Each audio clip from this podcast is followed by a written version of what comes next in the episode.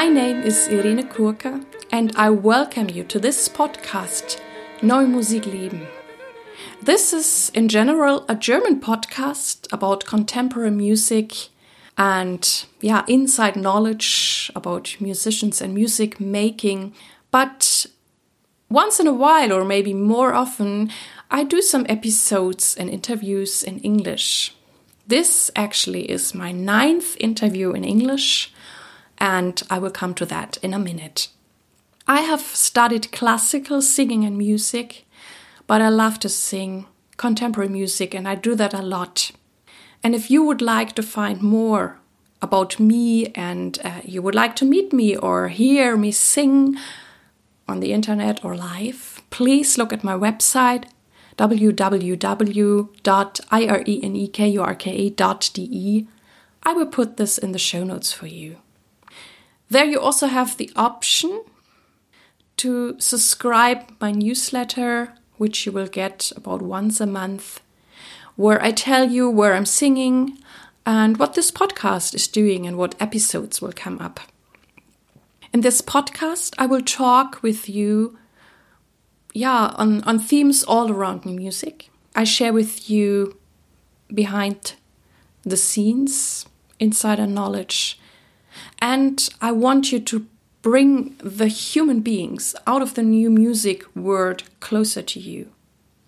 And I say thank you to all of you who have written to me in the past and given me feedback for my podcast. This is very, very touching for me, and it also motivates me to keep going with this podcast. I also like to mention, and I'm very proud that I'm cooperating with the newspaper NMZ called Neue Musikzeitung, which is one of the biggest German music papers yeah, in Germany. And I will put the link to NMZ into the show notes for you. Today, I have a very interesting interview for you with the music theater director Nina Brazier. She um, comes from Great Britain or Wales, but now she has been living and working for a while in Germany, um, lately at the opera in Frankfurt. And I think she tells you great things about how to direct an opera what the differences are between directing whatever a Mozart opera or a contemporary opera, and also how it is to be a, a female director. And she also gives you very, very good advice how to actually, yeah, get a directing job in Germany if you're from a different country, like she is. So please enjoy the interview with Nina Brazier. Hello, Nina Brazier. I'm welcoming you here to Düsseldorf, and I'm so happy that you're here to do this interview with me. Thank you very much for having me. Great. Let's dive right into it and start with the question How did you find your way into new and experimental music? I was actually very young and very early in my career, and it was the first assisting job in opera that I'd done, and also the first opera I'd ever seen. It was a new contemporary piece in um, that we rehearsed in London by a British composer called Paul Clark. It was uh, directed by John Wright of um, he has a company called Told by an Idiot, which is a very mime-based company, and they're wonderful. And I was brought on as the assistant director. I had never worked in opera before. I'd been only working in the theatre at the time. Um, and that was my very first opera that I experienced. And I, so I went, sort of dived straight in the deep end and um, assisted this performance. Um, it was called Arcane, and we went down to the Sherman Theatre in Cardiff and then eventually went to the studio at Sadler's Wells. And it was just like another, a complete different world for me because I was brought up in Wales and we there we have a lot of music in in our lives in Wales you're always singing in choruses and singing in assembly, and there's singing at least three times a day, and there's competitions and what we call Eisteddfods every single year. So there's music is really a way of life. But I, this sort of opera and this sort of new music was something that was completely new to me, um, and that was my first experience coming in as an assistant director, and you know, I my mind was just blown. And since then, you did a lot of contemporary music theater, I assume. It's yes, I've done a really big mixture. So it's always been a combination of the classic, but there's mm -hmm. always been contemporary work in there. I tended to end up always meeting composers and really getting on very well with them and working very collaboratively. So I worked with a composer and, and he's also a conductor as well, Tim Burke, and we we met um, at the Royal Opera House in London where I was observing on a on a show at the time. That was my sort of introduction to the Royal Opera House in London, and it turned out he was a composer, and we sort of got talking, and then we ended up entering a festival in London of new music, and so we did a double bill of Trouble in Tahiti, and then he wrote a new piece called Spilt Milk, and we've decided that they were, you know, the perfect partners to present Aww. at this festival, and that we decided that, you know, the audiences would be interested to come and see Trouble in Tahiti, but then would also be really excited by the new piece, um, and it just tended to work year by year something always came in and often someone someone who'd seen my um, work the year before or a composer who'd seen my work perhaps the year before at a festival asked me then to do something the following year. So over the years that kind of built up. So i worked i've worked recently with um, he's actually a tenor as well and a composer called tom randle and um, he wrote a wonderful piece called A Telephone Call based on the piece by Dorothy Parker. And we presented that at, in London at the Tete a Tete Opera Festival. And then again, another, um, a contemporary music group then saw this piece of work and then they contacted me about devising a piece of new music. And this was going to be based on Shakespeare's Winter's Tale.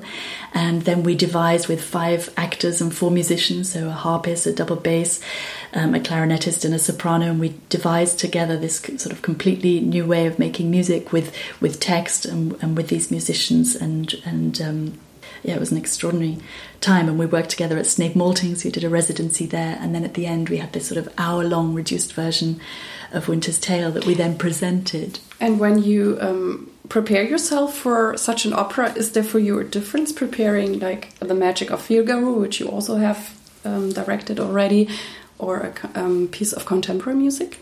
I think sometimes it's much harder with contemporary music because you don't have that real soundscape in mm -hmm. your mm-hmm. mind of what it's of what it's going to sound like. So the piece that I directed most recently was Alex Mills's Dear Marie Stopes, and it was um, he'd scored it for viola da gamba, cello, electronics, and percussion. And I have this score in front of me, but I, I, can't picture what this is going to sound like. So, of course, you have the text as I had the text as a basis to go on.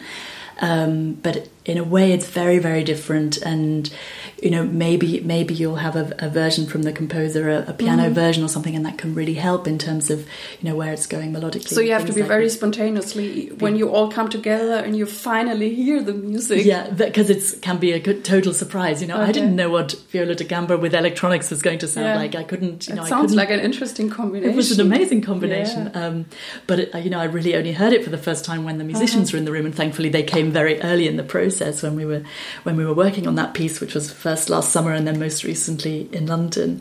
Um, so yes, I think you prepare in a very different way. You have to be almost a lot more open. Like I would, I think with something like Figaro, you have to have, you know, it's such a such a long, solid piece. You have to have a real structure and a real plan mm. and exactly how it's going to work and entrances and exits and interaction and have everything sort of planned down to the very last detail. But I think with with something new as you know hopefully you've got enough enough time to mm. rehearse mm. rehearse it and of course you need the visuals to be clear on what you want how you want it perhaps to look like and what you want the world to feel like but but then of course to be open to what these new sounds but are you maybe with the contemporary music even more free but because with the figaro you will be always um, compared to other Figaros. Yes, I mean, there true. have been so many good ones already out there. Yeah, yeah, it's true.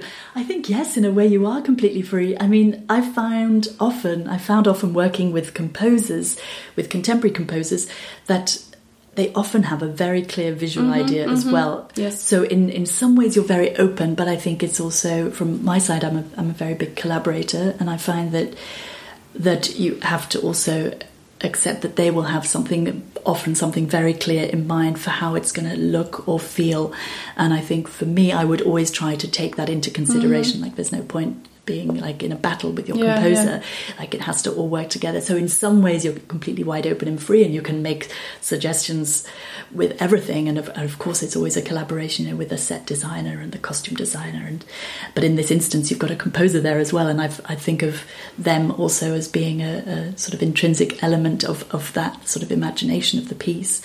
Um, so yes, in a way you're free, but you have perhaps another member of the artistic Mm-hmm, creative team to to also be answerable to in Mm-hmm. a way. Um, yeah.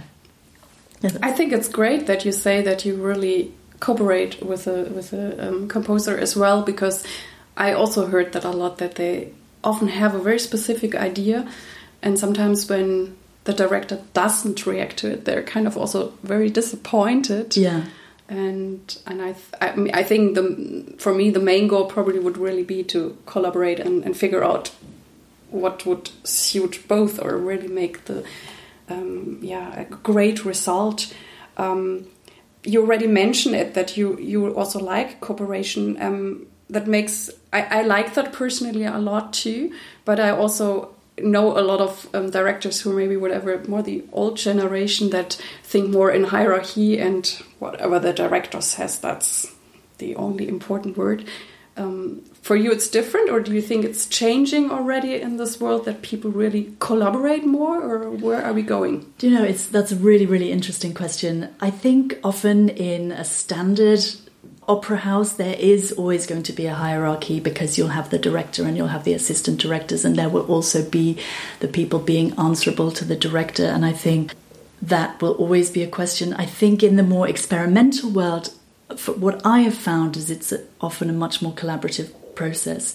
So I think in the in the old school world of where, for instance, I'm working at Opera Frankfurt, you would expect to have that hierarchy, and the director would always expect that you, you know, the assistants would defer to them.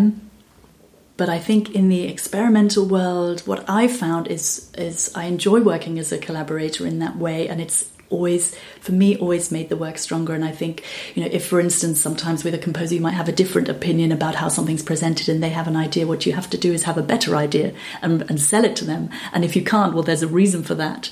And there's a reason they have a visual in their mind and, and when they were composing that that they felt that something should be presented in that way. So you have to i think really work hard to to see someone else's point of view and to either encapsulate that or give them a better idea, present them with something that's really going to win them over mm. and say, "Oh, actually, I was thinking of it like this," um, and then you have to, you know, you have to persuade them and bring them around. So I think it's different. I think in the classic houses.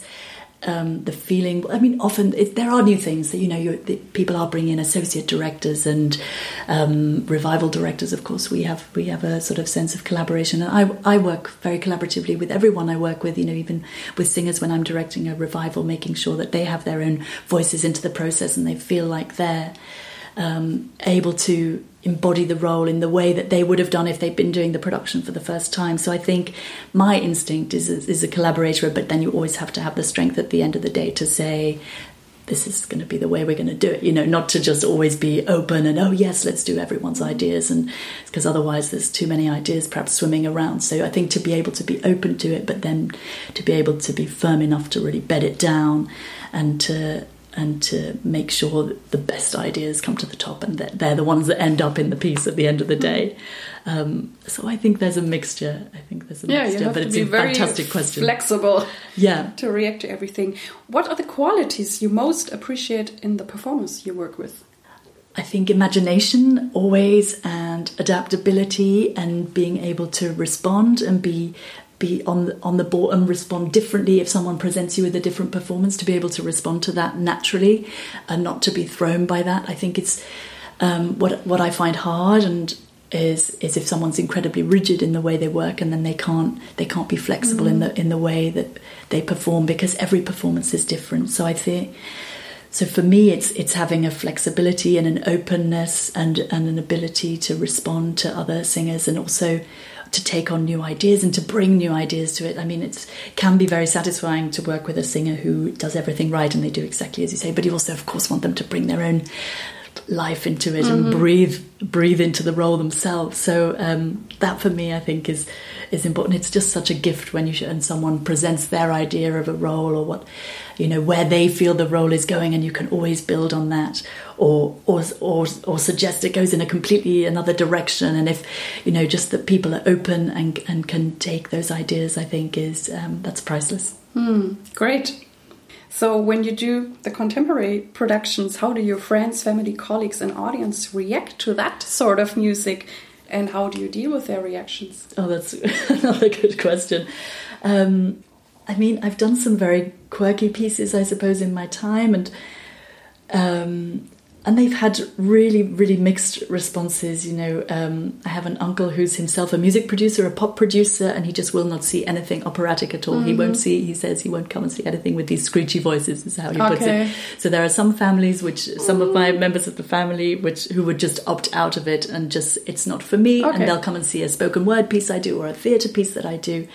Um, on the other side, people can be incredibly open. You know, I mean, I think it's hard because your friends and your family, of course, are your biggest fans, so mm. they can always find something positive to say. And and I've been very lucky. So I don't know, maybe they say different things uh, behind my back, but uh, maybe I've just got away with it lightly. Um, so so far, my my friends and family have been my biggest fan club. Um, but I don't know what they say behind closed doors. So um, I'm sure they're still your fans. I hope so. I hope so. I hope so. Um, trying to think of the most, the more obscure things I've done. You know, the thing that was quite risky for me was this collaboration I was mentioning with the five actors and the four musicians, and they're wonderful musicians called the Hermes Experiment, and and we um, it was partly improvised and partly partly set, and um, the the text was set, so I I reduced the text from Shakespeare's The Winter's Tale and that was for me that was incredibly new because they had they'd seen a production the year before and they'd come to me and asked me to do it and they'd asked me to devise it and I I mean I I couldn't really remember what devising was. It had been a long time since I'd been at university, and I think we'd done a module on devising, or maybe mm-hmm. I even had at school when I was doing my A level, we'd done something on devising, and I was like, I don't actually I don't actually remember what devising actually is. And mm-hmm. I sort of looked on my theatre bookshelves and found this like devising handbook that was clearly meant oh. for, you know, 18 year olds or something. And I was like, okay, then let's look into what this is. And and this piece, I think, was a real experiment. It was a huge experiment for all of us. It was the first piece of theatre that they'd done as a group of musicians. Um, it was the first piece like this that I'd done with five actors and four musicians and putting them together. And and it sort of became this amalgamation of text and music and solos and monologues and completely integrated. And i think that was probably the thing that i was most curious about what people's reactions would be. And sort of almost in a way controversially we presented it at an opera festival in london a tete-a-tete the contemporary opera festival in mm-hmm. london which is um, an excellent festival. And I sort of felt a bit fraudulent because really it wasn't an opera. You know, there was not mm-hmm. one singer in it. It okay. was these four musicians and it was 5 mm-hmm. actors and it was text and there was mm-hmm. rhythm and there was music and there was. So I think I was quite nervous about being sort of outed for being a mm-hmm. fraud in an opera festival. Although you know the festival's incredibly open and incredibly experimental, yeah. so I'm sure they wouldn't have judged it. But I, I guess I worried in a way about the press and what they would what how they would take mm-hmm. it. They mm-hmm. would be like, well, it's all very well, but it's not an opera, yeah. you know. Um, so that was the thing that I was most nervous about, and was one of the things that I, I guess in the end was actually the most successful and that brought threw up the most interesting of responses from friends from family from critics Great. from everyone Great. so it was kind of you know a bit of a you know baptism of fire of kind of learning how to mm. relearning how to devise discovering how to devise you know um, taking the risk. taking the risk you know having no idea what people would think of it and then just you know putting it out there and and hoping for the best. And and um, we were lucky to get a, a very positive response. Super super. Do you think there is prejudice against new music? And if so how do you want to see things change? Or what are you doing help bring about a change in the attitudes? I think there is in the in the classic in the classical music world, I'm, I'm sure there is an audience that is prejudiced against new music because they like to go to the opera house and see their traditional pieces, and perhaps these are just things that they just don't come across. They don't come into their lives. They have their abonnement, and and they go to the opera. So maybe it's just not something that enters into their world. I think what we need to do is that bigger houses need to take on a role in developing new music and in creating music, new music, whether that's, you know, of course, perhaps in the first instance in the smaller spaces and perhaps in the foyers and in the in the world around their their normal operatic sort of repertoire. But I, th- I think as as opera houses, we have a responsibility. They have a responsibility to bring the thread of new music. I think I, I think everyone should be doing that. So I think from for me personally, I've always had contemporary music in, in my life since my since my adult working life, I suppose. So, so my way is just to continue to create new operatic pieces, new music pieces. Um, so just to continue and making sure that people enjoy these pieces and have access to these pieces. But I think it needs to it needs to it needs to be brought about on a bigger scale, and that's to bring in houses that have perhaps those audiences that perhaps they don't actually know they would be interested in these new pieces. So to bring it under within the umbrella of a of a house, within the umbrella of the safe space where people come and have their abonnement, that that perhaps they go to. Um, the studio space or even the main stage even better you know do a contemporary opera on the main stage would be you know an exceptional idea. It's just the risks. I know, mm. I know it's the risks financially. Of course, it's very difficult. Um, but I think only that way can you introduce a more, tra- let's say, inverted commas, traditional audience to something that's perhaps more alternative. So I think it's a responsibility to every house to bring in a thread of new music in whichever mm. ways they can, in whichever ways they can introduce people to it. So I think the responsibility lies with all of us as individuals or as freelancers, and also with the people running the houses. I think of myself as working within a house that I would I would try to campaign for that. Mm. You're from Wales. Um, it's true. and you lived for a long time in London, but now you live in Frankfurt. And you actually, yeah, have a great position now in, in Germany. How is it to come to Germany to get work here as a director, and and what would you suggest other um, yeah young directors who maybe want to do the same? Yeah, it's um, it's tough. I would say the German language is incredibly difficult. You notice I'm not speaking it today. Um, so I would say first learn the language. That is your big stepping stone in that's I would say that's the first and absolutely the most important thing because without the language there's a there's a huge barrier not only talking with administration with creative teams if you're going to come in and assist someone. So I would say that's the very first step and you can do that in London you can do that in a Goethe Institute around the world everywhere. You can do it online you can do it with Duolingo. There are there are mm-hmm. no barriers to learning a language there's a lot of practice involved. So I would say the language is the first step. I would say you can always write to a house and ask to be what we would call an observer in the UK, what you would call so which is what I did when I came to Germany. I was a hospitantin, so mm-hmm, mm-hmm. the equivalent of an observer, ah, okay. and I did that first in Opera Frankfurt um, three about three and a half four years ago. Um, yeah, three and a half years ago, and that's definitely an excellent introduction to a company because you can you can work, you can observe, you can see how the team works, you can learn, you can develop your language skills while you're there. So of course, I, I guess I can only give the tips that I had. I'm sure certainly, there are much, but you, much better you, ways. You, you, became successful, so the well, tips are good. um, so I would say the language is the first barrier. So overcome that, or start overcoming that as quickly as you can. And the second instance, and you know, if not every um, opera house will advertise a job a job as a hospitant or a hospitantin. Um, you look at look at your own schedule, look at the time that you're available, see what what which house you'd like to go to, what their schedule is, which opera you're most interested in, which director you want to observe. Write to the person you can find access to their email online, find the right person to write to, and and ask them if they would be um, open to having to having an observer. I think that's definitely a way in. The house gets to meet you, and for me, that directly got me my job in Frankfurt. So there was no there was no real in between steps. Of course, you had you have to then prove that you're doing mm-hmm, a good mm-hmm, job mm-hmm. and that mm-hmm. you're competent, and you know. And it's not to necessarily say that everyone will walk into a job, but I think it's an excellent start, and you'll learn the German system, which is completely different to the British system, um, the way the way the houses run, the way the rehearsals are run, the way the technical schedule is run. Um, the language, of course, is completely different. So I would say coming in as an observer, um, you could do that depending on how what your financial situation is like. You could do that more than once. If you want to do it on a compressed time scale, come in for a revival, two and a half weeks, you'll be done. Mm-hmm. So um, I would say combine that with doing a language course.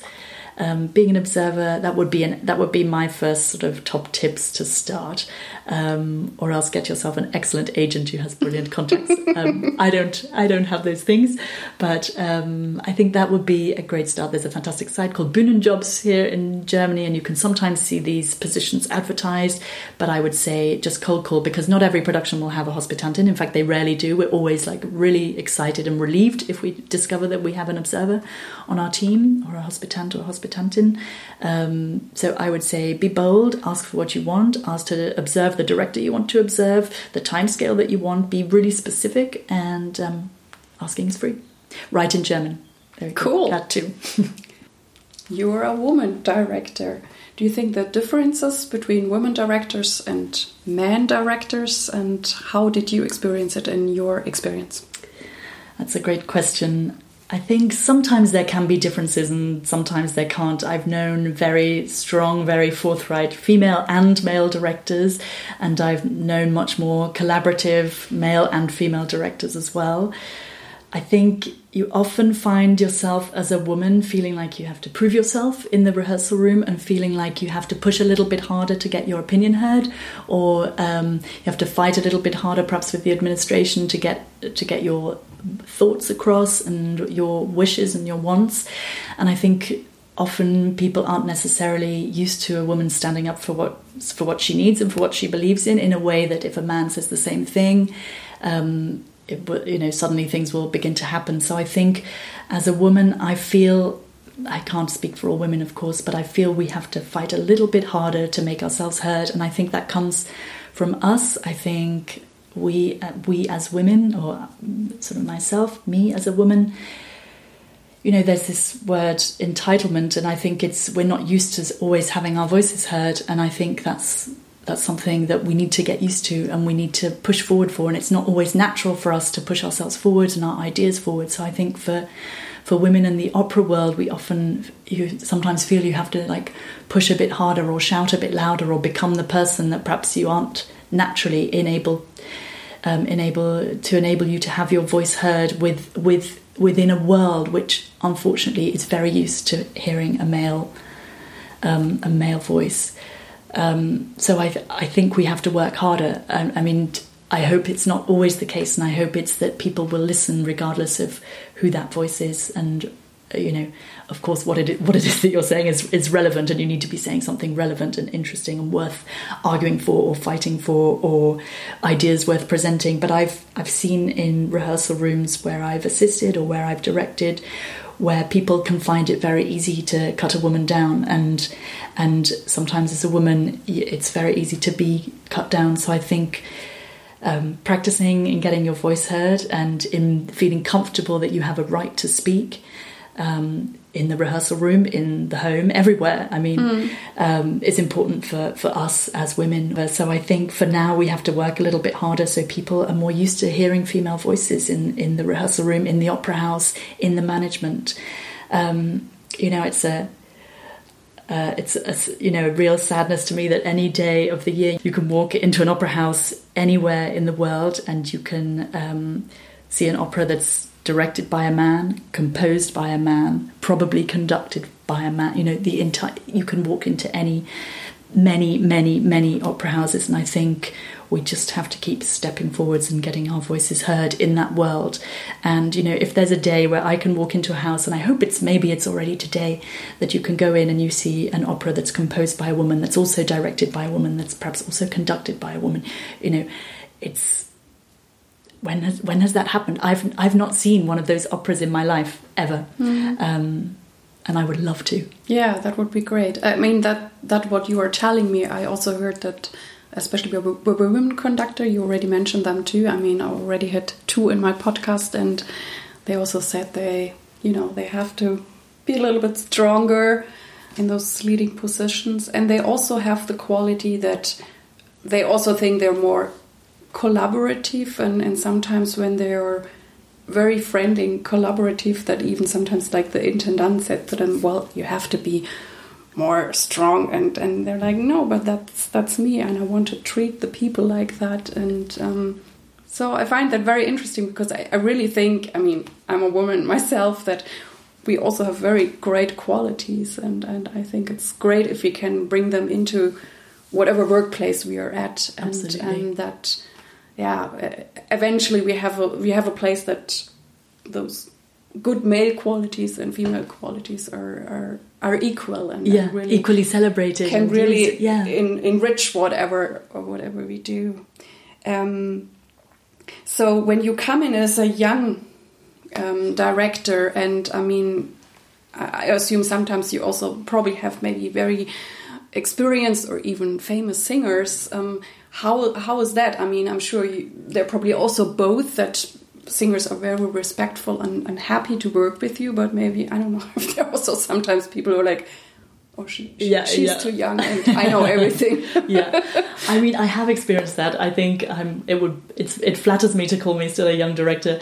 But um, I, you can experience that. And i think the only things you can do against that is be incredibly well prepared and know exactly what you're there for.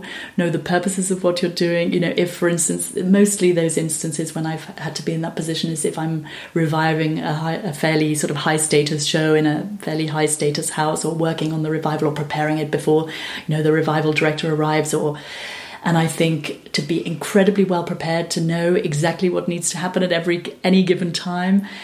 Um, so it turns out that every everything you're suggesting is an excellent idea. I think you need to be able to, you know, ideally also you're bit you're able to speak in the same language as that person, so so they're not able to dismiss you by by lack of language. Um, so I think being exceptional at your job is is perhaps the only way you can get over people like that. And at the end of the day, you know, if if it's something like directing a revival or presumably also directing your own huge scale piece with with well known names, is where perhaps the hierarchy is a bit different, and then you do have a bit more status in the game. But um, I think to get to know them, to, to make them like you, which of course uh, again another female trait, so, because I think people will will accept more from someone from someone that they like. And at the end of the day, they also need you. They need you to help negotiate them around this stage and what their feelings are, what their intentions are, what the interactions are going to be. Um, so it, it can be it can be difficult, and I think I don't only speak for myself, but we've all been, or I've certainly been in a rehearsal room where you can just see this sort of sweeping dismissal in someone's eyes, where you realize that someone's just made a decision about you and you, there's almost nothing you can do about it. Um, and I think in that instance, just being incredibly well prepared and just doing your job incredibly well is the only thing that you can. And then over time, you prove yourself. Um, but it's it's a tough world, and you have to be good. That sounds like a plan. Yeah. um, I actually had uh, I've seen a very interesting opera production years ago. I was I was studying at Southern Methodist University in Dallas, Texas, and Wow. I, I went to the Dallas Opera a lot. We got tickets for that. And there was one production I will never forget, and it was not even a young director, but it was. I mean, the states are quite conservative in their productions, and they had a more like modern director. And this director, it was Electra. I have then seen the production, which was very unique, but since the music is so great, I didn't care. But what happened was there was this very modern director, and he kind of decided to put the whole um, Electra story in like a Nazi camp Wow. and he also had then mm, the, the outfits for that and a lot of uniforms and they had a electra who was some whatever i didn't know her but whatever she was some some big known diva in the states Uh-huh. and when she showed up to the rehearsals she she was shocked and she was really like i'm not going to do this and she went up to the intendant and and she's like either he or me i'm not doing this Wow. And which way did they go? they actually went with a singer No.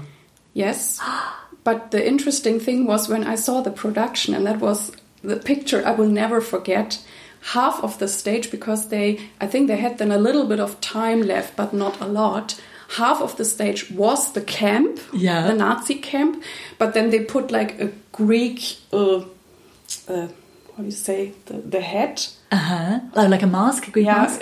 yeah, something like that. They put that in, in, in the front, so Uh-huh. that was Oh, the yes, more like Greek mythology thing. Yeah. and the women they had like kind of old fashioned dress, and Yeah. the men all had those uniforms.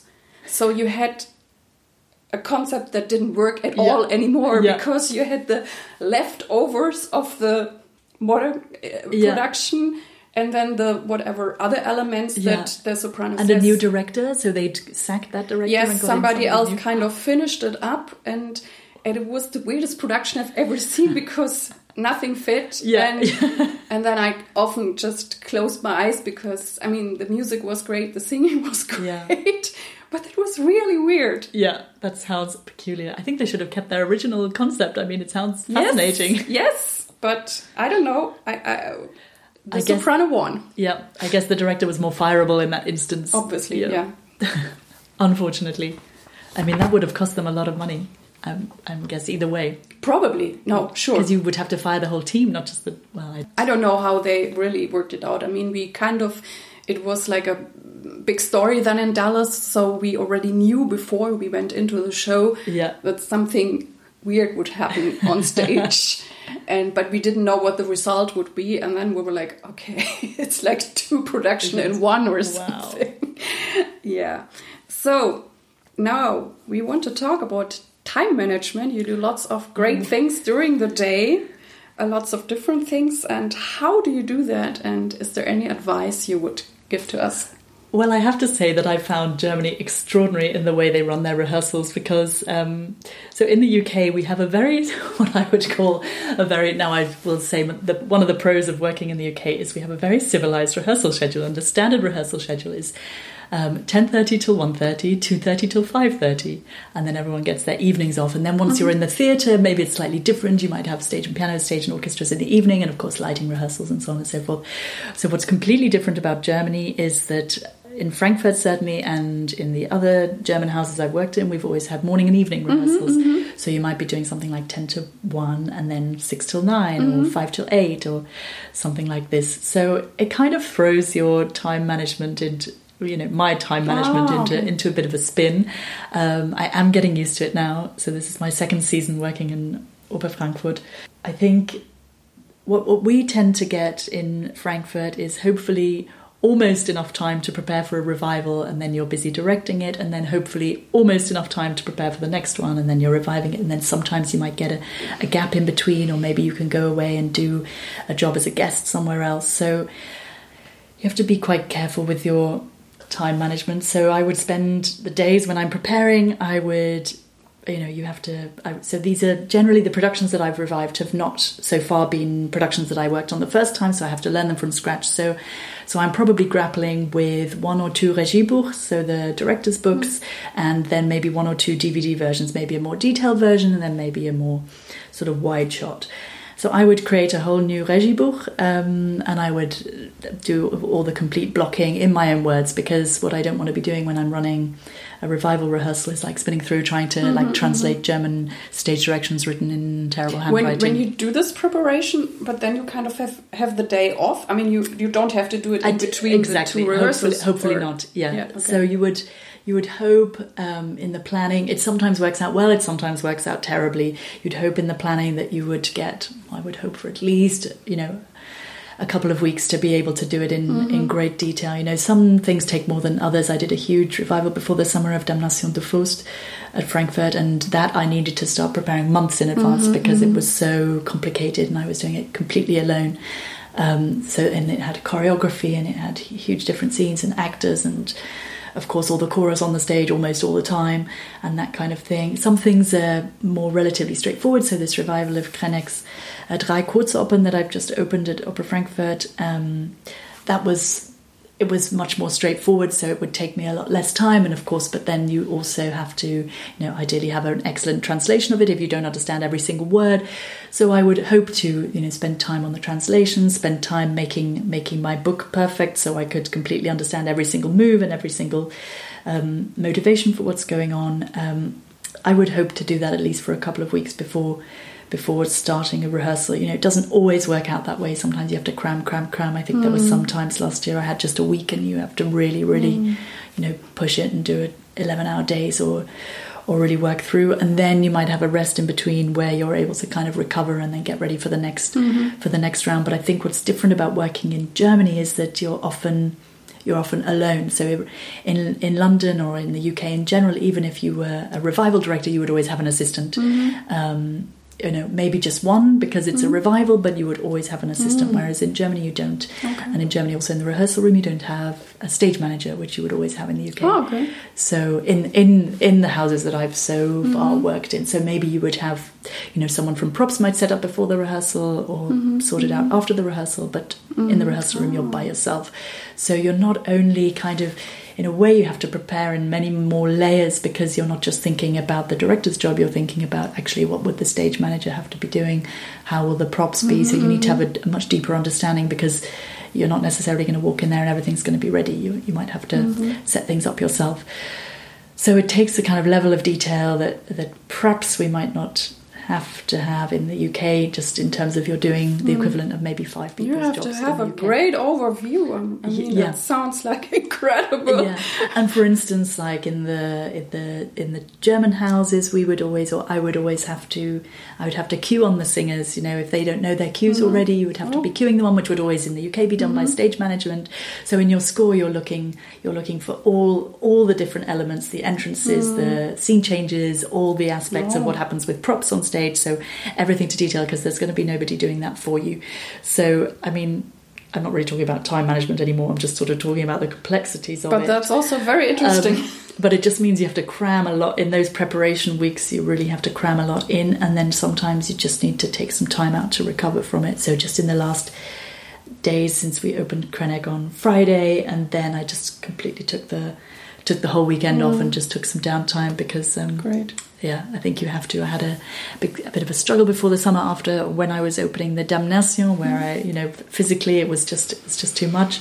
Um, so now I just have to make sure I get at least one clear day off a week, and just to, to be really careful with your time because uh, you know our bodies also have their have their boundaries, and they will tell us. yes, that's very important. What are you thankful for today? I'm thankful for being able to do a job that I love and to work with incredible artists. Um, I'm thankful for being able to work in a language that's not my own. I think it's a great, great privilege to have the resources and the ability to be able to learn a new language and communicate in a new language. Um, so I'm very, very thankful for that. Who or what has played the greatest role in shaping you and what inspires you?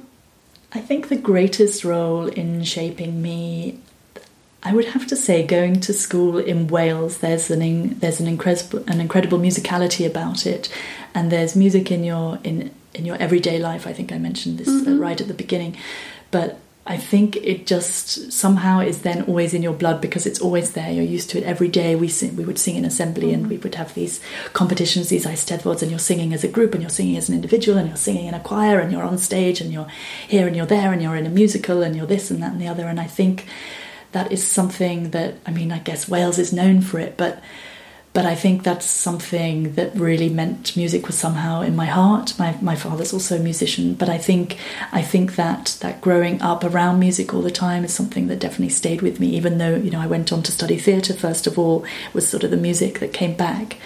Um, and I suppose for me, you know, part of part of what I do is being able to to move people because I think that's what music can really do. You know, we can really move people by by what they see and what they hear in in the world of opera, in the world of music, in the world of drama, and and if if I'm able to move people with music, then then I guess I'm happy. Hmm. Well, it's it's great that you have yourself such an understanding of music. I, I'm I'm not sure if all opera directors have that. I mean, I'm I'm sure if all opera director could give the entrances, like if you can do that. I mean, sounds like you're That's very the- very able The and very terrible role of the assistant director or the revival director. What does it mean for you to be true to yourself or authentic in this music business, and how do you keep true to yourself? I think by being true to myself and my personality and in the work that I do and presenting presenting myself even though I was talking earlier about sometimes having to just push yourself a little bit further or to speak a little bit louder or you have the feeling that you have to that to always bring the, your true self into everything that you're doing and to share that true self with other people. I think that for me would be my way of being authentic, and I I think I, I try not to, you know, I'm probably a terrible sort of networker and that sort of thing, but I think to, to be truly yourself, you will then gain real friends and real colleagues and and you know real relationships and create real re- relationships on the stage. And I think you can you can only really create that truth by being your very true self. Um, and I hope that's what I would bring, and that's that would you know be my authenticity card to play. Wonderful. What does success mean for you? To be honest, I don't know yet what success would look like for me. I definitely feel like I haven't got there yet. Whatever, whatever this you know elusive success feeling is, I, I do feel very lucky that I'm able to work with the people that I work with, and I'm able to work with the musicians that I work with, the singers that I work with. Um, that I'm able to work in this incredible craft of opera and theatre. Um, and I'm not yet certain what success is like, but perhaps that's because I haven't met it yet. Very interesting answer. What drives you forward, and do you have a vision? I think I always have the hunger to create work and to create new work. I think I always have a desire to work with people and to work with to be surrounded by friends and colleagues and to bring ideas forward together. So I think that definitely drives me is the um, is the feeling of working together as a group and to having and having a common goal. I would say vision I tend to have visions when in sort of specific productions. So mm-hmm. I would I would pull pull a vision together for a, for a new production or um, that I was developing with a set designer and a costume designer. So in that instance, I would say I, I, have a vision on a sort of per show basis, or sometimes I'll get I often get sort of inspired visually by art exhibitions and in museums just by by shapes and visuals and visions i would say I, I, I, get to do with particular shows and particular operas and particular pieces i'm i would develop. I would say I, do, I don't have sort of an overall um, vision for life or answers for life. I wish i did. Um, and you have to tell me if you have have one you can share with me. I heard a vision you have. I mean we talked about it that we wish that um, there will be how did you say? You oh, want yes. to walk into the opera house yes that's true with a production with a woman composer a woman conductor and a woman director. I mean so i think that would be my vision for sure. a great yeah. vision let's too. go back to that vision. That's much that's a much better answer. But um, yeah um, vision can be anything. I yeah mean, but i like that. So that's a good one to go back to. Let's keep it. Yeah we are actually at the last question. Mm -hmm. And I would like to know from you which tip would you like to give young artists, or I say differently, is there a tip you would have wished that, or you would like to give your younger self, maybe the oh, one? So many. Oh, gosh. well, a young artist one is a good one because I've worked on a lot of productions with young artists, young singers uh, back in the UK and, and now also here in Germany since the summer. And so I would say well, I can't speak for every opera house, of course, but I once received from a singer an 11 page CV, and it included the details of every single side job that he had had since he was like maybe 12 years old or something like this. It was 11 pages, and this was a small company I was working for in the UK, and I was having to print out the CVs of these. So I used to spend, when I was looking at these CVs and we were deciding who we were going to audition and not audition. I was having to trim down their CVs because I didn't want to spend all of my mm-hmm. printer um, stuff on on an 11 page CV of a young artist. I didn't even have a double sided printer. Um, so I would say my advice to young artists would to be keep your CV nice and short, maximum two pages. Great um, advice. Um, so that's my that's my number one tip. I would say when I'm receiving messages from young directors or young singers, I think keep it short, get to the point. It's so much easier to answer an email that's very short and sweet than it is to, if someone sends a long time sending a really deep and meaningful email. It's just you feel like you don't have time to reply. Whereas if someone fires you a quick email and you can respond quickly, it's so much easier. So I would say keep it short and sweet. Um, don't be shy about writing more than once. I know that can be different for singers because I know people often, you know, casting directors and things feel hassled by by singers attacking them all the time. Um, I would say going back what would I have done? I would have. It's ironic seeing my position is now um, a staff director, but I would have assisted less in my earlier days and done and pushed to do more of my own work. And it's an incredibly it's an incredibly difficult system if you're working in that assistant directing and directing because directing often at, at a small scale isn't bringing very much money. So the assisting is what brings your income in and makes you able to pay your rent or whatever if you're not lucky enough to have parents that can afford a flat mm. or whatever. So I think it's it's very it's easy or it's it can be easy if you're a good assistant director to to be caught on a cycle of it and you don't break out. Mm-hmm. And I think mm-hmm. it's probably you know it would have been much more helpful to me to have broken out of it a bit sooner and to push and develop more of my own work. You know, I wasn't I wasn't financially independent enough to do that, but I think you know that would have been a wish at that point just to keep pushing mm. to do more of your own work as early as possible. And if you don't want to be a career assistant director don't get caught don't try not to get caught in that loop even though it's very difficult and keep pushing to do that work on the side. Or you know, often I was assisting and then directing shows at weekends and between rehearsals and after rehearsals and all that kind of thing. So do push to have your own your very own output. Um, I think it's can be quite a feel like a bit of a sharp piece of advice but the other thing i would say is that look out for yourself because often if you're working perhaps for a company that you've been very loyal to for a long time they're not necessarily going to give back to you you're one of many mm-hmm. assistants mm-hmm.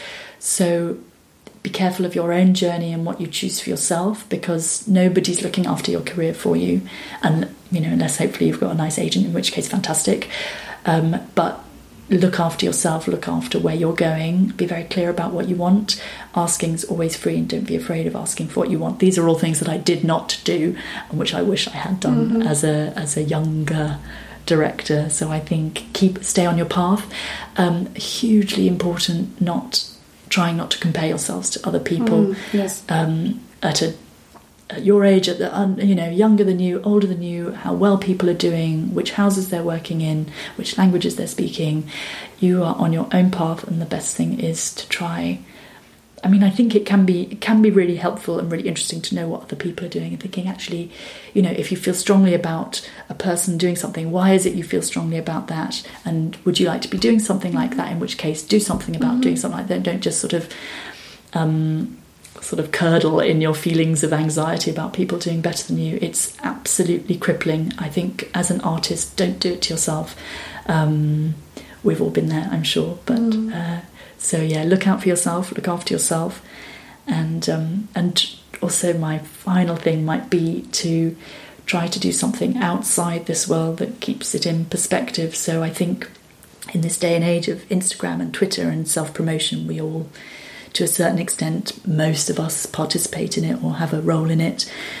And I think we can actually become quite self absorbed and self obsessed, and the roles that we're playing, you know, whether that's director, whatever role you're playing in a production, how important the production is, how whatever the status is. And I think try to have something else in your life that puts things in perspective. It is at the end of the day, it's it's only opera, as a, dear stage manager once used to say when you know mm. everything was in a sort of catastrophic state. Mm-hmm. It's only opera, and just to remind you. Um, so if there's something you can do outside of opera that's looking to the outside world and thinking about other people and not having that sort of terribly inward look that we seem to need to have in this day and age, um, I would say just to keep life in perspective. Well, thank you very much. Those are great tips, and um, also that you gave us so much insight actually about the directing world and directing path. I'm I'm sure that people who also want to go into this um, profession can take a lot out of it, and obviously other things are also relevant to everybody. And I thank you so much that you have been here to my place in Düsseldorf and that you have been so open to us. And I wish you all the luck with all your upcoming productions. And um, yeah, I will, as always, put all the informations about you and your website into the show notes. And yeah, big thank you to you. Thank you so much. It was my great pleasure to be here. Thank you. This was the interview with Nina Brazier. And I really hope that there was a lot for you in it, that it inspired you. And I welcome you to write to me through email or Facebook. I'm very thankful that you tuned in today with me. And I would love it if you could tell your friends and colleagues about this podcast. I say thank you. I wish you all the best. Live your music, live your life, and see you next time. Yours, Irene.